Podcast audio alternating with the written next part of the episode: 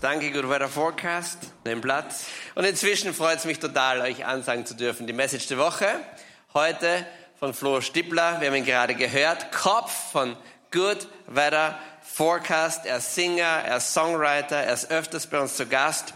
13 Jahre gibt's die Band Good Weather Forecast. Weltweit wird er im Radio gespielt. Er ist aber nicht nur Bühnenmensch, Singer und Songwriter. Er ist auch der Leiter von Campus für Christus in Deutschland. Das ist einer der größten christlichen Organisationen, die es in Deutschland ähm, überhaupt gibt. Er ist extra aus Nürnberg angereist. Und was mich an ihm am meisten beeindruckt, er ist nicht nur einer, der auf der Bühne steht, er ist nicht nur ein ausgezeichneter Musiker, er ist nicht nur ein treuer Mann Gottes, sondern wenn alle weg sind, so wie gestern am Abend beim Konzert, ist er, der die Kisten vollräumt, es ist er, der den LKW anpackt, es ist er, der den LKW wieder auslädt. Und das ist eine wahnsinnig tolle Herz, Herzenshaltung. Heißt herzlich mit mir willkommen, Flo, danke. Danke, Patrick. Ich muss sagen, was ich, was ich an, an euch und der, ja, dem, dem Spirit so schätze, der durch diese Hallen weht, ist, ich, ich, ähm, ich bin begeistert von diesem Young Leaders Kurs und so. Es ist hier so viel Vision spürbar und erlebbar, die natürlich von Johannes, äh, von Johannes, von Patrick und dem ganzen Team ausgeht, oder? Johannes, ja, es gibt ja auch einen Johannes hier, ne? Oder? Wo ist er? Er ist auch ein großartiger Mann Gottes, der Johannes. Ja, da ist er. Komm, Applaus für den Johannes. Hey. Geht du, und ähm, das inspiriert mich. Ich komme immer zurück zu meinen Leuten bei Campus und sage, hey, genau so müssen wir eigentlich in, in Städten präsent sein, wie die Homebase und die Home Church in Salzburg. Von dem hervorragende Arbeit, die ihr macht. Ihr seid Vorbilder, nicht nur hier in Österreich, sondern auch in Deutschland und weit darüber hinaus. Also es ist herrlich, bei euch zu sein. Große Ehre. Ich habe es vorhin schon gesagt, ich möchte mit einer, äh, einer Geschichte anfangen und die hat mit meinem Bruder, wir sind übrigens drei Brüder in der Band, Johnny ist mein Bruder, Dave ist mein Bruder, Timo sieht aus wie ein Bruder, ist aber keiner. Ich sage immer, das ist das, ich sage immer, das ist das Herrchen-Hund-Prinzip. Ne? Man gleicht sich auf, in, in der Dauer der Zeit an. Nein, nein, Spaß. Ähm, auf jeden Fall, Dave ist, äh, Dave ist ganz, ganz wunderbarer Typ. Und der hat die Eigenschaft, eigentlich alles zu feiern, was ihm so im Leben passiert. Ist recht positiv unterwegs. Und er steigt in das Auto von Timo ein, hat sich vor kurzem ereignet, nicht ganz vor kurzem, ein paar Jährchen ist es her, er steigt in das Auto von Timo ein und Timo hatte die Weiterentwicklung des Duftbaumes bei sich im Auto installiert. Das ist so ein Duftdöschen. Habe so unfassbar viel Chemie reingepackt, damit es noch 23 Jahre, nachdem das Auto schon verschrottet ist, weiter strömt. Ja, Duftdöschen, ja, Duftdöschen. Also wenn du einen Duftbaum hast, dann bist du retro, ist aber auch schon wieder innen, also alles gut. So, Dave sieht dieses Duftdöschen, sagt, boah, das muss ich auch haben, ich will es unbedingt. Für mein Auto, Klammer auf, es ist nicht sein Auto, sondern es ist das Zweitwagen des Kriminalhauptkommissars Manfred Stieper, unseres Vaters, Klammer zu. Dave geht in den Supermarkt, in den äh, Rewe, glaube ich, war es, ja, sucht rum, ja, meint dieses Duftdöschen gefunden zu haben, geht begeistert zur Kasse, kauft es, installiert es zentral an den Lüftungsschlitzen des Autos, Zweitwagen meines Vaters, Kriminalhauptkommissar Manfred Schneeper, Szenenwechsel. Nächster Morgen, 6 Uhr, Kriminalkommissar Manfred Stieper geht verschlafen zur Arbeit, macht das Auto auf, setzt sich rein, denkt sich, irgendwas ist hier anders. Es stimmt hier nicht. Warum riecht es im ganzen Auto nach Toilette? Okay? So, warum? Und ehrlich gesagt, er muss nicht lang suchen. Sein, also ich meine, sein Blick fällt ziemlich schnell zentral auf diese Lüftungsteile. Und dann stellt er fest, dass sein Sohn David die Weiterentwicklung des Klosteines gekauft hat und nicht des Duftdöschens, okay? Und es hat, ich, ich meine, ich bin auch Hausmann und ich, ich kenne das, oder? Äh, der hat dieses, dass man so einhängen kann, ne? Richtig schön in die Lüftungsschlitze eingehängt und der Klostein, die Weiterentwicklung des Klosteins hat die ganze Zeit funktioniert, gearbeitet, aber eben im falschen Setting. Und ich habe die Geschichte gehört, ich mir, wow, das ist doch nice. Ich glaube, wir Menschen sind manchmal auch wie Klosteine im Auto. Versteh mich richtig, ich be beleidige dich nicht. Dreh dich mal zu deinem Nachbarn und sag, ich, du bist ein Klostein. Nein, nein, mach das nicht. Mach das nicht. Ich glaube, wir sind manchmal wie Klosteine, weil wir funktionieren. Okay? Wir tun und wir arbeiten und wir powern und wir geben Vollgas. Das Problem ist, dass das grundsätzliche Setting, in dem wir funktionieren, ein falsches ist. Dass wir uns nie Gedanken gemacht haben, was ist eigentlich so das größere Setting, in dem wir funktionieren? Was ist eigentlich die Geschichte, das Narrativ meines Lebens? Stattdessen sind wir die Klosteine, wir funktionieren und das ist auch gut so, nur ein Klostein macht Sinn im, im, im Klo und nicht im Auto, oder? Und genau darüber will ich mit euch heute ganz kurz nachdenken. Und ich habe eine Story rausgesucht, die die meisten von euch wahrscheinlich kennen. Gideon. Wer habt schon mal gehört, Gideon, oder? Gideon, eine Geschichte im Alten Testament spielt ungefähr 1250 vor Christus. Und die Gesamtsituation stellt sich so dar, dass das Volk Israel in einer ziemlich blöden Lage war. Denn sie hatten schwierige Nachbarn. Einige von euch können da sich absolut identifizieren. So, ja, wenn du schwierige Nachbarn hast, hast du eine schwierige Lage, okay? Und die Israeliten, das war nicht nur eine schwierige Lage, sondern es war eine katastrophale Lage, denn es gab im Südosten, so in der Wüste, gab es ein Nomadenvolk mit dem Namen Medianiter. Und diese Medianiter waren ziemlich gemeine Nachbarn, denn, und es hat sich seit Jahrzehnten so abgespielt, denn immer wenn die Zeit reif war zur Ernte in Israel, sind diese bösen Nomaden gekommen und haben die ganzen Felder und die ganze Ernte vernichtet und geplündert und mitgenommen. Und das war existenziell dramatisch, weil eben, ich meine, heute gehen wir einfach zum Supermarkt und kaufen uns dann das Milchbrötchen für 1,50. Wenn damals die Ernte weg war, dann war sie weg. Und die Frage war, wie kommst du klar mit deiner Familie im nächsten Jahr? Weil so schnell wächst es ja auch nicht mehr. Also schon krass, die Story. Und in dieser, in dieser Zeit lesen wir folgende Geschichte. Wir lesen mal rein. Und da ähm, ich habe es auch mal aus, äh, genau, könnt ihr mitlesen. Ähm, Richter 6, Vers 11 fange ich an. Der Engel des Herrn kam nach Ofra und setzte sich unter eine Eiche auf dem Grundstück, das Joasch gehörte, einem Mann aus der Sippe der Abiser. Joaschs Sohn Gideon drosch gerade Weizen in einer Kelter, um das Getreide von den Medianitern in Sicherheit zu bringen. Okay, hier erstmal Stopp. Okay, das erste ist, was wir lesen, ist der Engel des Herrn. Wenn die Bibel oder gerade im Alten Testament der, vom Engel des Herrn geredet wird, dann ist es oftmals so die, der Code für den Boten mit höchster Autorität. Man sieht es auch im Text später, dass der Engel des Herrn manchmal einfach ersetzt wird mit Herr selbst, also einfach nur mit dem Herrn. Manche Ausleger gehen so weit, dass sie sagen, wenn Engel des Herrn eigentlich genannt wird, ist Christus selbst unterwegs und spricht in, zu den Menschen und, und, und, und, und begegnet den Menschen. Also das ist ähm, so, so eine kleine Randnotiz. Und dann lesen wir, dass Gideon gerade Weizen drischt in einem Kelter. Und wer jetzt ein bisschen landwirtschaftlich ähm, auf der Höhe ist, stellt fest, warte mal ganz kurz, da passt was nicht. Ja? Also ich, ich wohne in einem sechs, nee, 300 Seelendorf mit 700 Kühen, also ich weiß, wovon ich spreche. Ja? Also aus, aus, aus, ich, ich bin kein Landwirt, aber aus meiner landwirtschaftlichen Expertise sage ich, Moment mal, stimmt nicht, okay? Du kannst, man drischt eigentlich kein Weizen in einem Kelter, sondern man drischt einen Weizen damals zumindest auf der Tenne. Und die Tenne oder auf dem Dreschplatz, die Tenne war ein exponierter Platz, meistens auf dem, auf dem Berg oben, wo der Wind so richtig schön reinfegen konnte. Und beim Dreschen hatte man, das weiß ich jetzt nicht, ich meine, man hat irgendwie versucht, die Körner aus den Halmen und was auch immer zu lösen, ja? Und dann deswegen exponiert, ist der Wind so reingefegt und hat die Streu vom Weizen getrennt. Daher kommt das Sprichwort. Deswegen wollte, sollte das exponiert sein. Ein Kelter wiederum ist was ganz was anderes. Ein Kelter ist äh, ein Behälter, wo man, wo man Weintrauben presst, oder um Wein herzustellen. Und diese Sachen waren nicht exponiert, sondern die waren oft in Höhlen oder in Felslöchern und so weiter. Also die alten, herkömmlichen Kelter von damals. Also eher versteckt. Jetzt kann man sich fragen, man braucht eigentlich kein Genie sein, um das zu beantworten. Warum drischt denn Gideon Weizen in einem Kelter und nicht auf der Tenne? Es liegt auf der Hand, es war wieder die Zeit der Ernte. Das bedeutete, die Israeliten hatten quasi, es, war klar, jeden Augenblick kann es soweit sein und die Medianiter kommen und fallen über uns her und plündern die ganze Ernte. Und deswegen geht eben Gideon nicht auf den Dreschplatz, um irgendwie zu, zu, zu, zu dreschen, sondern er versteckt sich im Kelter. Er hat Angst. Das ist auch verständlich, oder? Er hat Angst vor den Medianitern. Er will sich verstecken und er drischt heimlich Weizen. Und umso erstaunlicher ist es eigentlich, wenn wir, wenn wir weiterlesen, die Art und Weise, wie der Engel mit Gideon dann spricht, wer ihn anspricht, ist eigentlich das Gegenteil von dem, was der Engel dort sieht. Wir lesen mal weiter. Und zwar dann ab Vers 12 bis, ähm, ab Vers 12 bis 17.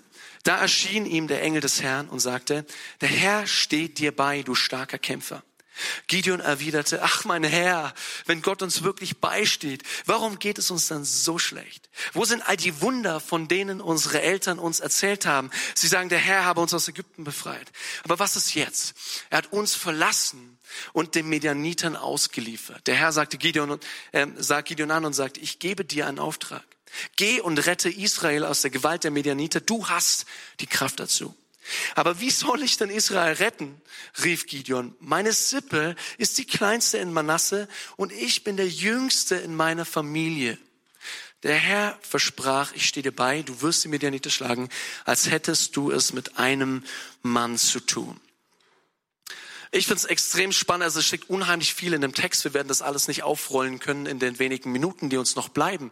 Aber was ich spannend finde, ist, offensichtlich treffen dort zwei Welten aufeinander. Ist auf der einen Seite dieser Engel und der spricht zu Gideon, als würde er aus einer anderen Welt kommen, mit dem, wenn man das vergleicht mit dem, was Gideon über sich denkt und wie Gideon die Welt einschätzt, oder? Das ist spannend, wie unterschiedlich man die Wirklichkeit wahrnehmen kann. Da kommt dieser Engel und er sagt, Gideon, du tapferer Held. Und auf der anderen Seite ist der Gideon, dieser Angsthase, verständlicherweise, der gerade Weizen in einem Kelter drischt und sagt, ich bin so minderwertig. Ich bin der Jüngste, ich bin der Kleinste, ich bin zu nichts zu gebrauchen, ich habe Angst. Und diese, diese beiden ja, Wirklichkeiten schon fast ähm, treffen aufeinander. Und ich möchte in aller Kürze genau da mal mit euch reingehen. Und ich habe es mal überschrieben, ihr müsst euch nur einen Punkt merken. Entschlüssele deinen Mythos, habe ich es genannt. Ähm, und da gehen wir kurz in die Psychologie rein. Es gibt einen äh, Psychiater, weltbekannten Psychiater namens C.G. Jung, habt ihr sicherlich schon mal gehört, Begründer der, ähm, der äh, Psy Psychoanalytik. Und dieser C.G. Jung hat sich ganz viel mit Mythen beschäftigt. Und man könnte seine Psychologie, zumindest ein Teilaspekt seiner Psychologie, Psychologie so zusammenfassen. Er sagt, die Menschen haben seit Zehntausenden von Jahren ihre Welt, ihr Umfeld, das, was passiert, die Entwicklung ihrer Gesellschaft mit Mythen erklärt. Und diese Mythen haben geholfen, die Menschen, die damals gelebt haben, einzuordnen oder sich selbst einzuordnen in die Geschehnisse, die so eben passiert sind, in die gesellschaftlichen Entwicklungen und so weiter.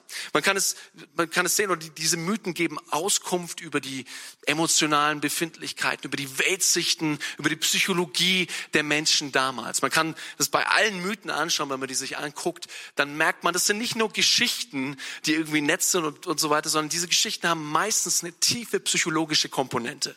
Zum Beispiel in der, in der griechischen Mythologie, oder? Da gibt es die Götter und die sind ja ständig im Zwisten miteinander und so weiter. Und die Menschen haben schlichtweg gemerkt, es gibt so viel Unberechenbares in meinem Leben. Da passieren Naturkatastrophen, da passieren Dinge, die ich nicht vorhersehen sehen kann. Und man hat sich das eben so erklärt, dass man sagt, ja, da gibt's eben diese Götter und diese Göttinnen und die streiten und wenn sie sich nicht einigen oder was auch immer, dann passieren willkürliche Dinge. Oder man geht weiter, die haben, haben gemerkt, ja, in mir, da, da schlummern irgendwie diese, diese Kräfte, die mich in die eine Richtung ziehen und in die andere Richtung ziehen. Und dann kamen sie mit Dionysos, dem Gott des Weines und der Ekstase. Und auf der anderen Seite steht Apollon, der Gott der Wahrheit, der Gott der Schönheit, der Gott der Klarheit. Und die stehen im ständigen Streit. Und es ist ein Bild dafür, wie es in den Seelen der Menschen damals und wahrscheinlich auch heute aussah. Und jetzt wird's wichtig, denn C.G. Jung sagt, nicht nur die Menschen damals haben Mythen erzählt, um sich die Welt zu erklären, sondern du und ich, wir erzählen uns immer noch Mythen, um die Welt zu erklären. Jeder von uns hat einen Mythos, ob er will oder nicht, so ein Narrativ über sich selbst, die Welt und Gott entworfen, mit dessen Hilfe wir uns im Gesamtgeflecht und im Kontext unserer Gesellschaft einordnen indem wir uns selbst bewerten, indem wir die Ereignisse um uns herum einordnen. Und dieser unbewusste Mythos, den wir alle haben, ob wir es wollen oder nicht, dieses Narrativ, das eigentlich die ganze Zeit in unserem Leben mittriggert und mittriggert und uns einfach äh, eigentlich führt und beeinflusst wird, genährt aus den biografischen Erlebnissen, die wir haben, den gesellschaftlichen Entwicklungen, die wir alle mitmachen, den Dingen, die Menschen über uns ausgesprochen haben, den Dingen, die, die ähm, die wir selbst über uns ausgesprochen haben. Und dieser Mythos ist eigentlich wie eine Brille, ist eigentlich wie ein Filter, durch den wir unser gesamtes Leben wahrnehmen. Okay? Ob, ob, wir es, ob wir es wollen oder nicht. Er ist bestimmt, dieser Mythos bestimmt unsere Entscheidungen. Er bestimmt unseren Lebenssinn, unsere Berufung. Und es ist oftmals ganz unbewusst. Und ich finde, für mich, das ist, es geht nicht so um, um eine Lebenslüge oder so, die wir manchmal in Predigten behandeln, sondern es geht wirklich darum, dass wir verstehen, es gibt so einen unbewussten Mythos in jedem von uns, der die ganze Zeit mit triggert und der unsere Brille ist, durch den wir, durch die wir die ähm, unser Leben am Ende des Tages wahrnehmen. Unser unbewusster Mythos, den wir selbst entworfen haben über unser Leben, ist allumfassend. Er ist allgegenwärtig in unserem Leben und er hat Auswirkungen auf alles. Und deswegen finde ich es wichtig, da kurz mit euch drüber nachzudenken. Und genau diesen Mythos in Aktion sehen wir bei Gideon. Jetzt wird es spannend, wenn wir in den Text schauen. Ich finde es noch viel spannender, weil es clasht mit einem anderen Mythos, einem anderen Narrativ, dem wahren Narrativ Gottes, das ja so auch gegen den Mythos, den Gideon über sich entwickelt hat, steht. Oder? Da sehen wir ja ganz deutlich. Es gibt, kommt dieser, dieser, dieser Engel und der Engel spricht, wenn man so will, den Mythos Gottes über dem Leben von Gideon aus die, das Narrativ Gottes, die göttliche Wahrheitsgeschichte über Gideon aus. Und die kann man zusammenfassen. Und das ist spannend. Ich glaube, jeden Mythos kann man zusammenfassen. Du kannst deinen Mythos zusammenfassen. Und der Gott, Gottes Mythos für Gideon war ganz klar und ganz einfach. Man könnte ihn zusammenfassen und sagen, der Herr steht dir bei, du starker Kämpfer. Das war der Mythos, den Gott für Gideon vorhergesehen hat. Der Herr steht dir bei, du starker Kämpfer. Und da steckt ja unglaublich viel drin. Der Herr steht dir bei. Heißt ja, hey Gideon, du bist eben nicht vergessen. Du bist eben nicht irgendjemand Kleines, Unbedeutendes, sondern Gott selbst steht dir bei. Er sieht dich. Er weiß, in welchen Situationen du und auch dein Volk, dich, äh, dein Volk sich befinden. Er ist bei dir, er ist mittendrin, er ist nah bei dir, er steht dir bei. Und dann eben dieses, und du bist ein starker Kämpfer. Wow, wie crazy. Was für eine Wahrheit, was für eine Tiefe steckt da drin. Sagt eben dieses, Gott sieht eben nicht das, was vor Augen ist, sondern das, was im, was, was, was, was im Herzen ist. Er sieht die Talente Gideons. Er sieht die Persönlichkeit, die Gideon mal werden könnte und mal werden wird, wenn er sich einlässt auf dieses göttliche Narrativ. Du bist kein Zufall. Du bist nicht irgendwer. Du bist ein starker Kämpfer, gesetzt von mir. Und dagegen kommt dieser Mythos von Gideon. Das ist sehr spannend, weil er geht überhaupt nicht auf den Kämpfer ein. Ja, Gott sagt, er ist mit dir, du starker Kämpfer. Gideon geht gar nicht drauf ein. Sondern er, er, er, er, er kommt mit seinem Mythos. Und wie, wie hört sich der Mythos Gideons an? Zusammenfassend könnte man sagen, Gott hat uns verlassen. Er hat uns unserem Schicksal ausgeliefert. Ich bin klein und unbedeutend. Und ich werde in meinem Leben nichts bewegen. Das könnte der Mythos von Gideon sein. Ich bin klein und unbedeutend, Gott hat uns verlassen und ich werde in meinem Leben nichts bewegen. Und das haben vermutlich auch schon viele andere über Gideon gesagt damals, oder? Und es ist auch nicht verwunderlich, weil wenn Gideon diesen Mythos verinnerlicht hat, dann strahlt er das nach außen und das würden Menschen genau so sagen über ihn. Und mit dieser Brille nimmt Gideon sein Leben wahr. Alles, was passiert, ordnet er durch diese Brille ein. Ich bin klein, ich bin unbedeutend, Gott hat uns verlassen und ich werde nichts bewegen auf dieser Welt. Und es geht sogar so weit, dass er kurz davor ist, eigentlich den Mythos Gottes, das Narrativ Gottes, das Gott über ihn ausspricht, dass er das nicht ergreifen kann, weil er so gefangen ist in seiner Brille, weil er so sehr darauf konzentriert ist, durch seine Brille zu schauen. Und die Frage, die ich euch heute stellen will, ist, welchen Mythos, welche grundsätzliche Story hast du über dein Leben geschrieben? Und merkt ihr, wie tief das geht? Es ist nicht, die, die Band kann nach vorne kommen, die, es ist nicht trivial. Es geht auch nicht um eine einzelne Lüge wie, also ich meine, so, so klassische Predigten wären ja sowas wie, ich bin hässlich und, und dann sagen wir, das stimmt nicht und so, und das ist ja auch richtig. Aber es geht um viel, viel tiefere Dinge. Es geht darum, dass so ein Narrativ die ganze Zeit mitläuft bei uns, das uns leitet und führt. Und die Frage ist, was ist es bei dir? Ähm, und es kann ja verschieden klingen. Ich bin unbedeutend und mir gelingt nichts, wer eins. Mir ist alles immer zu viel und mein Leben ist schwieriger als das der anderen. Ich bin nicht wirklich klug und werde nie Erfolg haben. Mir passieren immer schlimme Dinge, weil ich Gott, weil Gott von mir enttäuscht ist. Auch so ein Mythos. Oder mir passieren keine guten Dinge, weil mich Gott für meine Sünden bestraft. Auch ein spannender Mythos. Wenn das grundlegend in eurem Leben mitschwingt, dann beeinflusst euch das enorm.